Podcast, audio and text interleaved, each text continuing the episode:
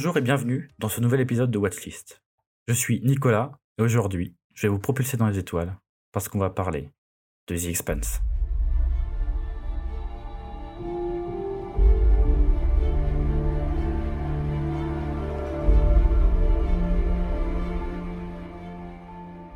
Alors The Expanse c'est quoi?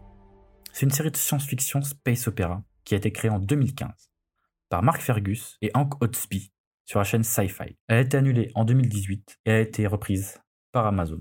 Faut savoir qu'à la base, The Expanse, c'est une série de romans qui a été écrite par James S.A. Corey.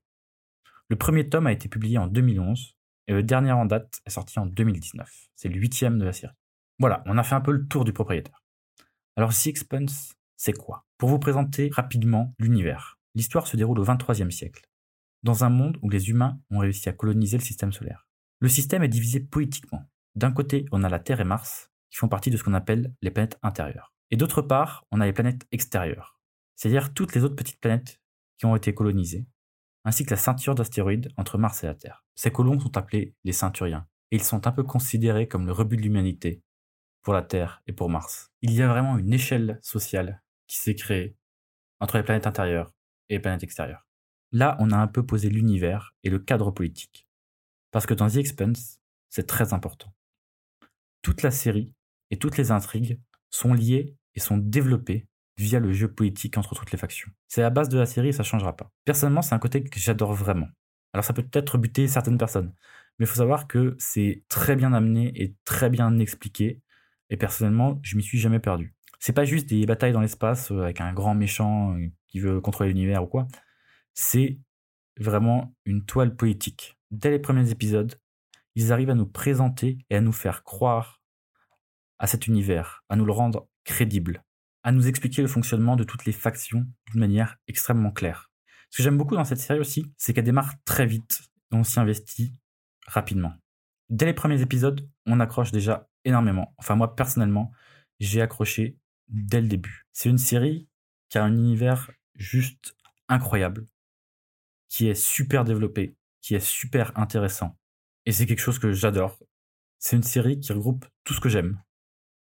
C'est de la bonne SF, il y a des super intrigues, il y a des retournements de situation incroyables. Les effets spéciaux aussi sont juste dingues, parce que ça c'est méga important pour une série qui se passe quand même globalement dans l'espace. C'est-à-dire que les effets spéciaux sont super bien faits et on y croit à tous les moments. Il n'y a jamais un moment dans la série où je me suis dit non, ça, ça fonctionne pas. Ils ont réussi à créer cet univers et à le rendre cohérent. Dans la première saison, on va suivre différents personnages à travers le système solaire. Le détective Miller, qui enquête sur la disparition d'une jeune fille sur la station Sirius. On va aussi suivre le chemin du capitaine James Holden, qui dirige le vaisseau Rocinante, ainsi qu'une représentante des Nations Unies sur Terre. Leurs histoires vont se lier pour mettre au jour une énorme conspiration qui met en péril le système solaire et bien plus. On est aujourd'hui à la cinquième saison, qui pour moi est pour l'instant clairement la meilleure. Le niveau de la série, il va en crescendo. Chaque saison est de mieux en mieux et c'est assez rare pour le noter. Si vous aimez Star Wars, Star Trek, Stargate, Blade Runner, enfin, si vous aimez la SF, quoi, foncez voir The Expanse. C'est vraiment une série qui mérite d'être plus connue parce que franchement, ils ont fait un travail incroyable dessus. Et les bonnes séries de SF, c'est de plus en plus rare, je trouve personnellement. En bref, je peux que vous conseiller de regarder cette série si vous êtes un fan du genre. Et peut-être même si vous voulez découvrir une bonne série de SF, je vous invite vraiment à y jeter un œil. May I ask you something? You miss Earth? These endless blue skies, free air everywhere, and open water all the way to the horizon. When you spend your whole life living under a dome, even the idea of an ocean is almost impossible to imagine. They are an entire culture working together to turn a lifeless rock into a garden. We had a garden and we paved it. Someday, things gonna change. Earth and Mars have been stepping on the necks of the builders out here for over a hundred years. You want to be careful how far you want to take this.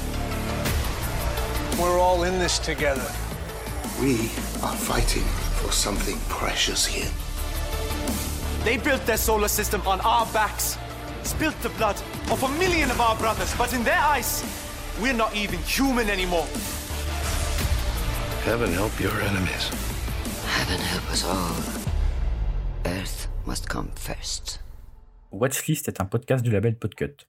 Si vous avez regardé certaines de nos recos, dites-le nous sur les réseaux sociaux ou en commentaire. Vous pouvez aussi soutenir le podcast en nous laissant des messages dans les agrégateurs de podcasts ou si vous pouvez vous le permettre en participant au Patreon sur patreon.com slash podcut.